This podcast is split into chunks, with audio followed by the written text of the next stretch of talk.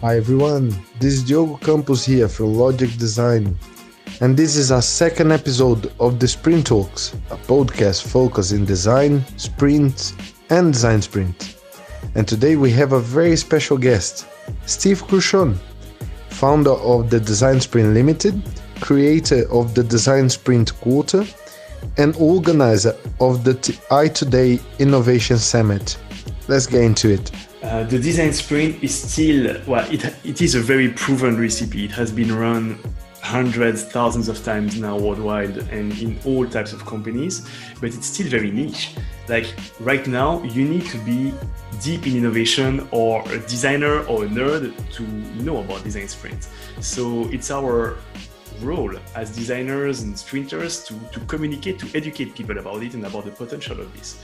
And especially during the pandemic, we managed to, you know, to, to make it remote. Like before, the sprint was really an in person workshop. You were uh, stuck together in one room. Now we managed to make this work really well uh, online. And you can cross oceans. You can, this is really, really cool. We are living, you know, I think designers have never been as much of impact as now, we can have a crazy impact. Mm. And yeah, that, that's the point. That's why I'm doing that basically. And you too, I guess. yeah, pretty much. Yeah. It is. Uh, we always joke. We have a startup here in Brazil for the pet market that we invested. We helped through design sprints and everything. So we kind of became part of the project, mm. and um, and and it's exactly that. We we have a lot of problems. Um, we we're flexible people, but we have a lot of problems. So it is a market that it, it, and if we want to just to make mar- uh, to make money, we probably would be in the financial market or you know, as I trying to work in, in something else that would be, I don't know, become a politician. Perhaps yeah. Uh, is the case in Brazil. So. yeah, mm. nice. but tell me, Steph, how design has come into your life? Oh, Okay, that's an old story. Uh, so I don't look like, but I'm pretty old already. I'm like 35, 36, something like that. I don't even remember. So, so I started, I started, you know, uh, designing very, very young. I started, I was like, what, 15 uh, or 16. So at first, design was very different in the way that uh, it was more uh, playing around with you know tools like Photoshop, like you know doing really graphic design. Um, so I've been doing that for a couple of years. I, I, did some design schools and all of this, and then over time, you know, I started to work in in web in web agencies. So uh, I taught myself uh, coding. So I'm able to code to code to, to an extent. So basically, basic coding like front end, front end integration and whatever, but and yeah, and I was working for very big uh, agencies in Switzerland uh, on websites back in the years uh, 2000, 2000, 2005, six. And I was working for, you know, we, we have all these um, uh, watchmakers, uh, very big watchmakers in Switzerland. And at the time, it was the craziest websites ever because they were made in Flash and and you know we could build the best websites ever. We had a one year project and you know so i managed to to build some of the biggest websites uh, at the time in the world. It was really cool to work on, on these and, and, yeah so i was a graphic designer then a coder and then the next step was like okay let's go towards ux because you need to design something that's that's valuable that has value that is useful so I went into UX and finally I discovered the design sprint. Well, didn't thinking before, but then the sprint in uh, 2015. So a bit before the book came out, I discovered the, the methodology really by accident, I would say. And and when I discovered it, I was like, okay, this is what I want to do. This is amazing because I had always, you know, kind of this profile a bit mixed between designer, a coder, a consultant, a UXer. And I was like, I, am I'm not good, very good in any of these, but I'm very good at doing a bit of all of this. So, mm-hmm. so for the sprint, I was perfect, I think. And yeah, it started that way. yeah. Do, do, you think that um, a facilitator has that profile or the skills of um, being have be, have worked in different sectors and kind of understanding how it works between because the way that I see is we almost a middleman. uh, mm-hmm. trying to help everyone and and lead these people and but we not the specialists we just facilitating it um, exactly it's, it's spot on it's exactly that uh, uh, in 2015 i've realized that the the agency model for me was was dead or was dying because you can't be an expert at everything. Like as an agency, you can't uh, you can't execute everything. So basically, you need to connect with highly specialized freelancers or individuals who, who can do something. But before going to these phases, you need to have guidance and you need to have a process and how to get projects started.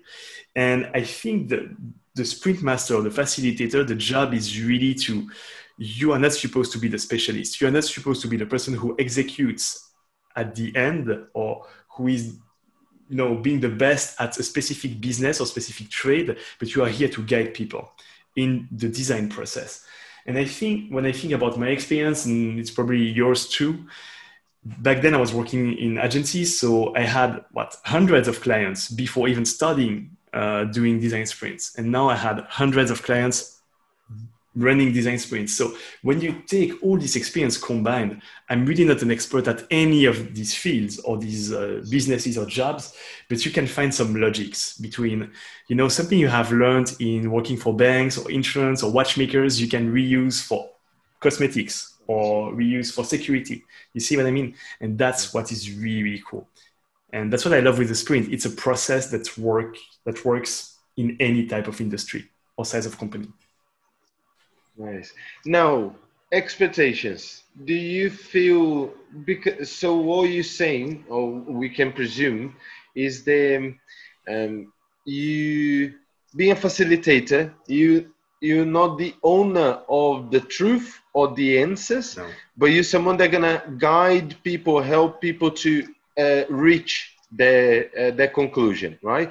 Uh, but do you feel that clients have this expectation that you have to have the answers, that you must know all, and and then in the end, if the result is is not exactly what they they wanted, um, they can they can yeah. come back to you and it's almost like, but you said that we were going to be safe.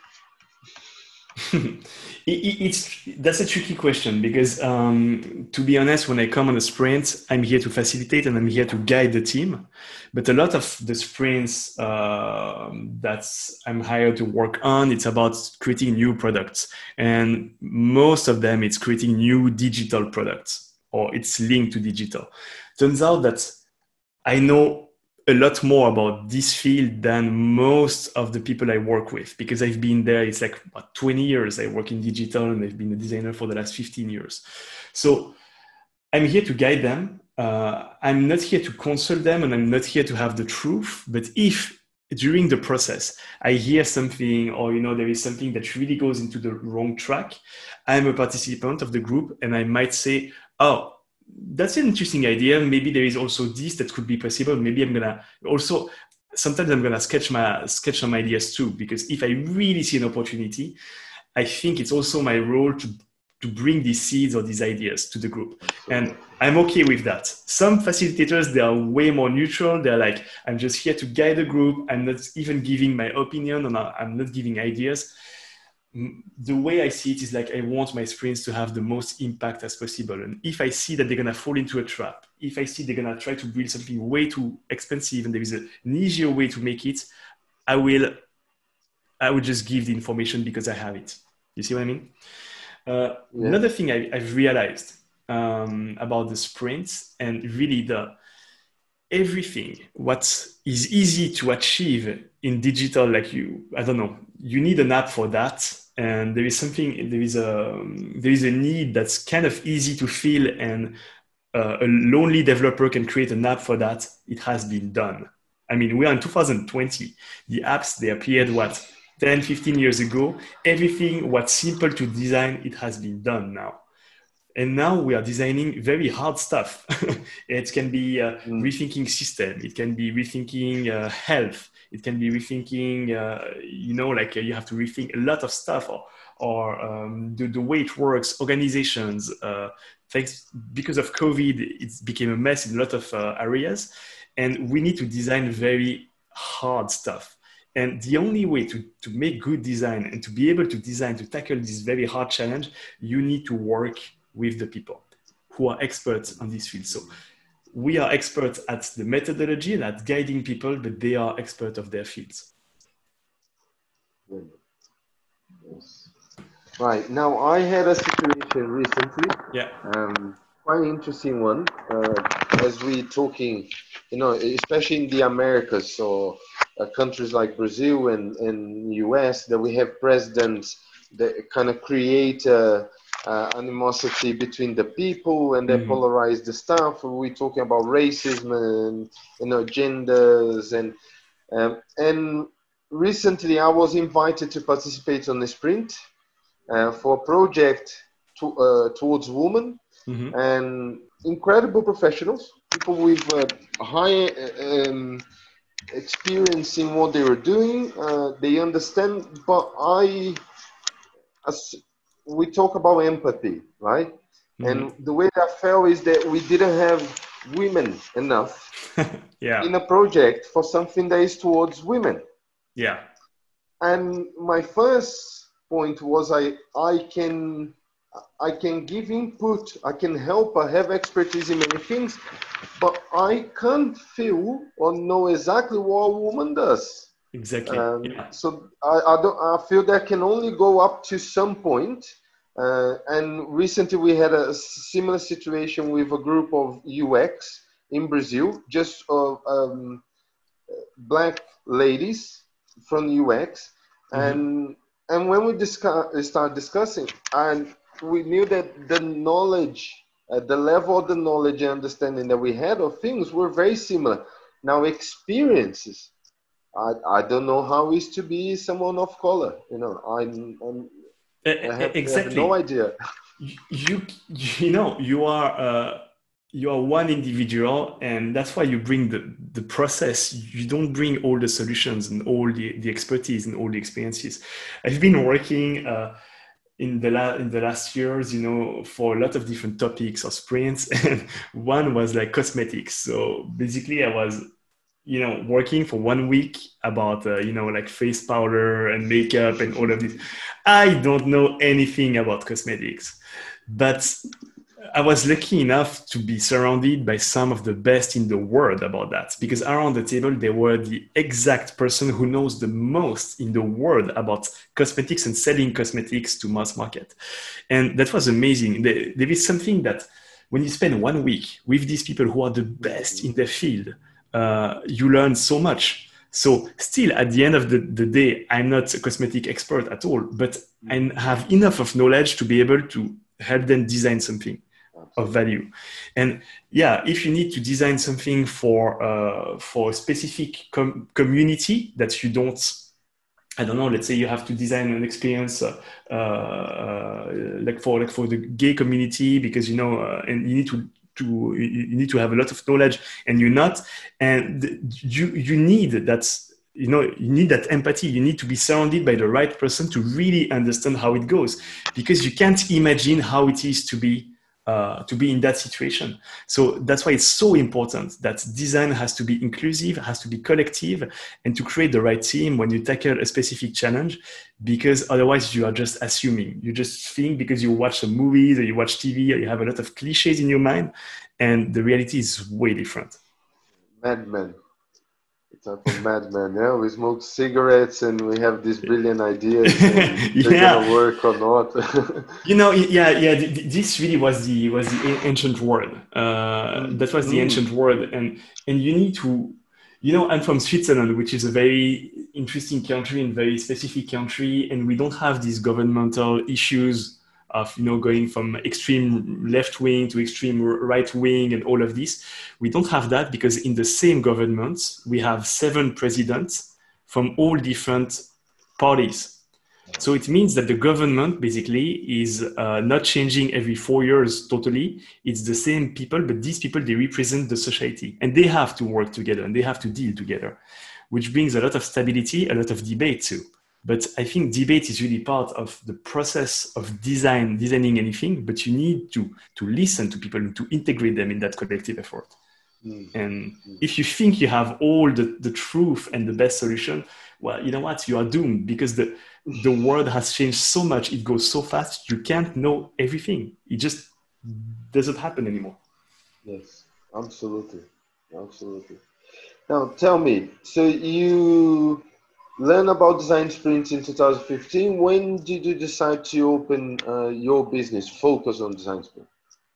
In uh, so basically in 2015 i was a ux designer working for a very big company on very big projects but I, I, I, didn't feel good in that context and i wanted to go freelance to, to become a freelancer and that's why i started to work on my free time on, uh, on that project of running workshops of design and uh, I came up with the name Design Sprint really by accident, by chance, because I was working in Agile, you know, with sprints of development.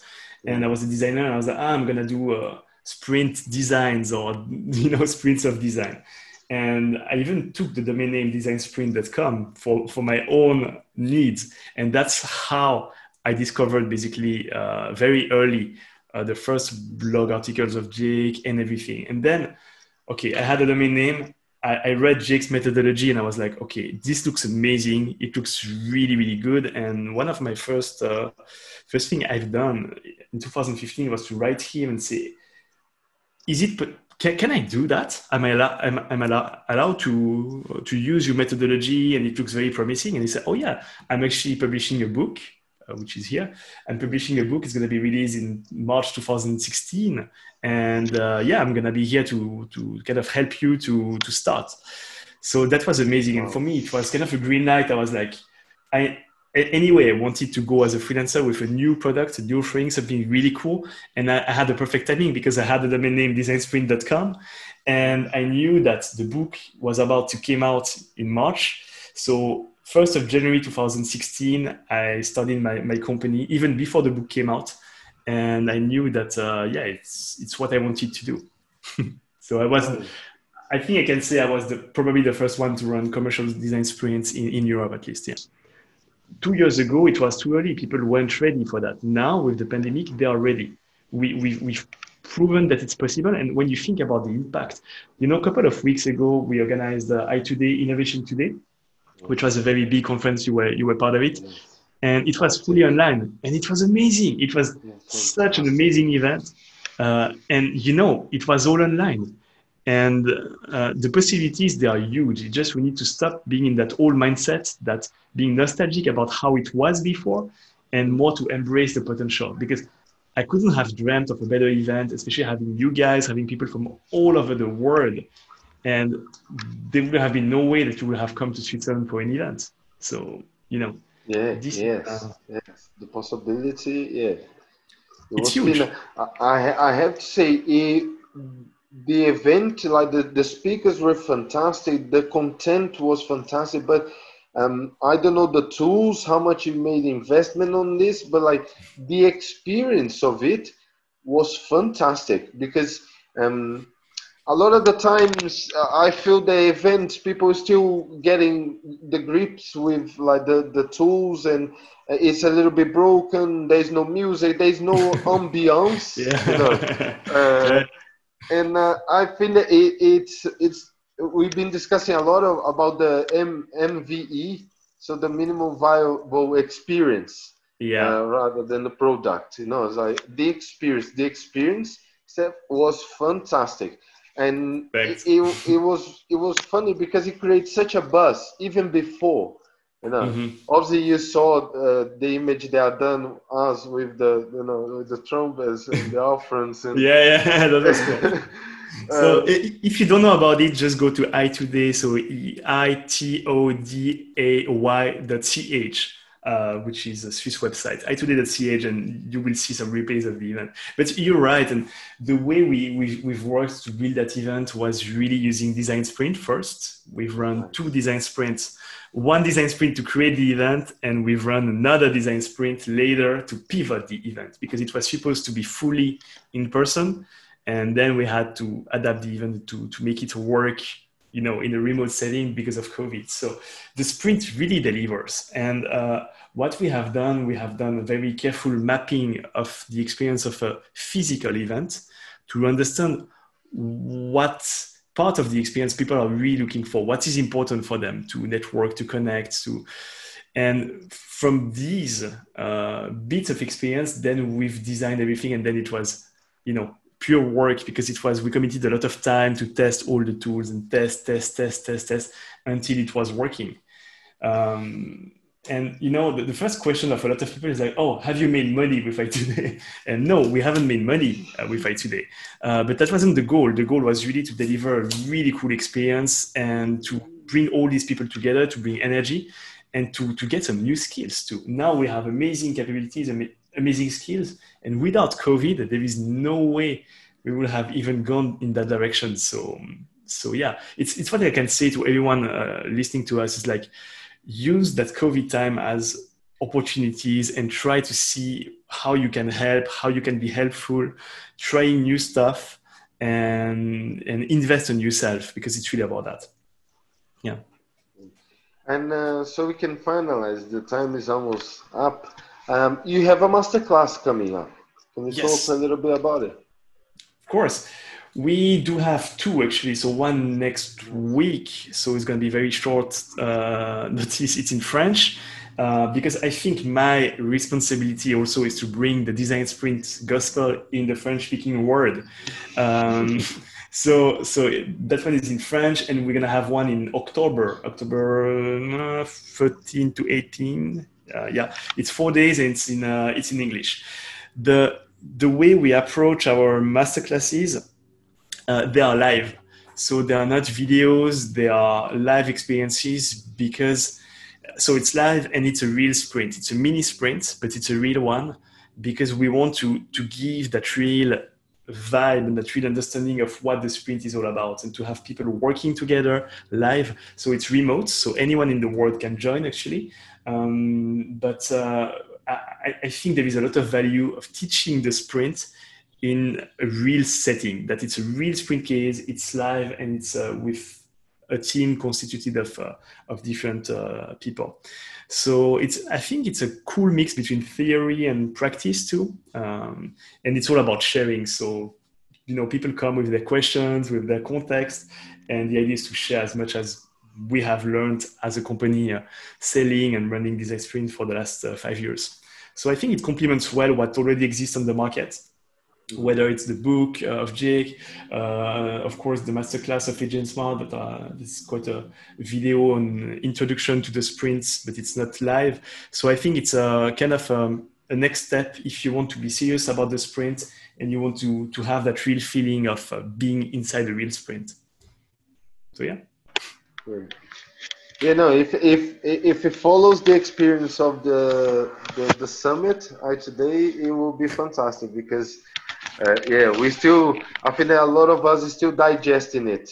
Uh, yeah. The content, you know, the the the buzz that gave uh, the event, and and obviously the network. I came out with many connections and yeah, fantastic, fantastic. So as a user, as a user, I can only thank you uh, because, as you say, as an know, organizer, thank you. you know, you, you you know, being you know, not getting rich by doing it, uh, but for for the whole community, for us that um, participated, um, the game was fantastic. So mm-hmm. it was uh, amazing, and it certainly gives. Um, a tingling feeling of like, right, if next year is in Switzerland, I might have to make an effort, you know, and go yeah. in presence because if digital is that good, uh, yeah. You know, uh, actually, I can, I can already pitch. So that was the first part of I2day. And the second part, and we, we have kept it, it's in February. So February 8th and 9th. Uh, that should be physical. Like we have rented the, the place. We have Jake and Yves Pigneur and Alex Osterwalder. It will be in Switzerland. And yeah, it's uh, February 8th and 9th. And so far, uh, so good. The only question now is like, will uh, Jake be able to travel? From the US to Europe. But uh, it's in six months, so I have really good hopes that it's gonna work.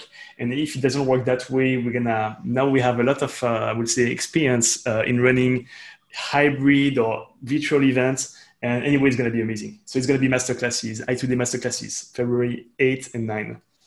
Oh, superb. All right, yeah. passport on, and let's hope, like like Jake, we we Brazilians are, are able to get in again to Europe. Uh, we have the same problem. Same yeah, yeah, problem. well, yeah, yeah. Of course, of course. It's uh, you know, we are. It's it's in six months, and anyway, we're gonna find a way to. If borders are still closed, we're gonna find a way to even have you guys participate, but remotely. Uh, we have a lot of ideas actually it's great because I2D gave us a lot of energy and a lot of cool ideas on how to run virtual events. And, you know, we're at the beginning of something really, really cool. Absolutely. Absolutely. Well, Steph, I think that that's it. That's a wrap. Obrigado. Merci you. Thank you so much. I will, I will edit, uh, send over to you so you validate and everything. Um, cool. And then, as I said to you, you later on, uh, we'll draft an email. We've been talking to Tessa, to Sabrina. Um, the idea will be uh, basically, especially in Brazil, uh, maybe you guys don't have the need of us uh, helping you in, in projects that you might have in Europe, but we certainly would need or could count with you guys in in projects down in South America because Sabrina knows some girls in Argentina as well, and we could certainly help each other. But the idea will be a little bit like creating um, uh, a global agency uh, of Avengers. Whenever we mm. need, you guys are there. You know. you know, I, I, think it's the, the way it has to it, it has to go anyway. It's uh, it's an ecosystem it's a network of people who do good job who do proper design sprint you know that's why also i'm i don't i didn't talk about that but i'm fighting kind of to preserve the format of the sprint in some ways to to have something that's kind of close to the book because it does work. Mm-hmm. and not to have one or two day sprint or something that's too far because then if we have a client who is like okay i need one sprint in brazil and one sprint in switzerland then i want to be able to tell him it's going to be it's going to be the same thing you see. And that's why I think we we have so much more to win to kind of run the same idea of what the sprint is and not to start to create a lot of different workshops that have the same name but that are not the same thing so yeah mm-hmm. so mm-hmm. i totally follow you on that i think it's uh, it's the way to go anyway and it's uh, not one agency that can uh, cover all the needs uh, of everyone or, and i don't think it's healthy to have millions of agencies competing for the same clients so I think it's better that everyone has his own area or culture or language, and then we help each other. If I need someone speaking Brazilian, I'm not gonna run the sprint. You know, I'm gonna send you yeah. guys because yeah. And that's that's how we came to work with Tessa because she arrived here. She's she been seeing us in the community and the event, mm-hmm. and then someone asked her to run a legal uh, legal sprint, and she was mm-hmm. like, "Yeah, but I don't speak the language." yeah, yeah. So I need facilitators. They speak the language. So she came and got in contact. I already knew her from from Canada, from her time in Canada, mm-hmm. and and that's it. Fantastic because we're learning so much just on the chats that we have to, for example, to come about the proposal. Mm-hmm. God, we learned so much, you know, so much. You know, it's the first thing I said uh, at I2D Summit, and I think it's very important. Is that what we are doing now this is real life. It's now. Yeah. You see what I mean? It's a uh, um, okay. It's online. Okay, it's virtual. I hate that word, but it's real. It's real connections. Yeah. It's real life. And right now, I'm not doing anything else, and I'm with you, and you are with me. So I think that that's the point. And I think it's very all-minded to think that. Uh, everything what is on screen is like it's not real life it's virtual it's uh no it's real connections absolutely yeah. absolutely yeah you exist i've been following you virtual, but you're still there, and you're giving this time. Thank you for the time. Uh, I really appreciate. I appreciate as as a whole. The, um, as I said to you again, as part of the community, I I'm really glad that I found a community that is not toxic, that is not problematic, uh, that is not egocentric, that really wants to help and find solution. But moreover than the players or the head people like yourself, like Sabrina, um, they um, they put a, a massive effort. Uh, obviously, you guys learning out of it, but you put a massive effort, and we we benefit immensely. So, yeah, thank you, thank you. Pleasure, pleasure. Okay, Diogo. Bye bye, man. Thank Cheers. you, thank you. Take care. Bye bye. You too.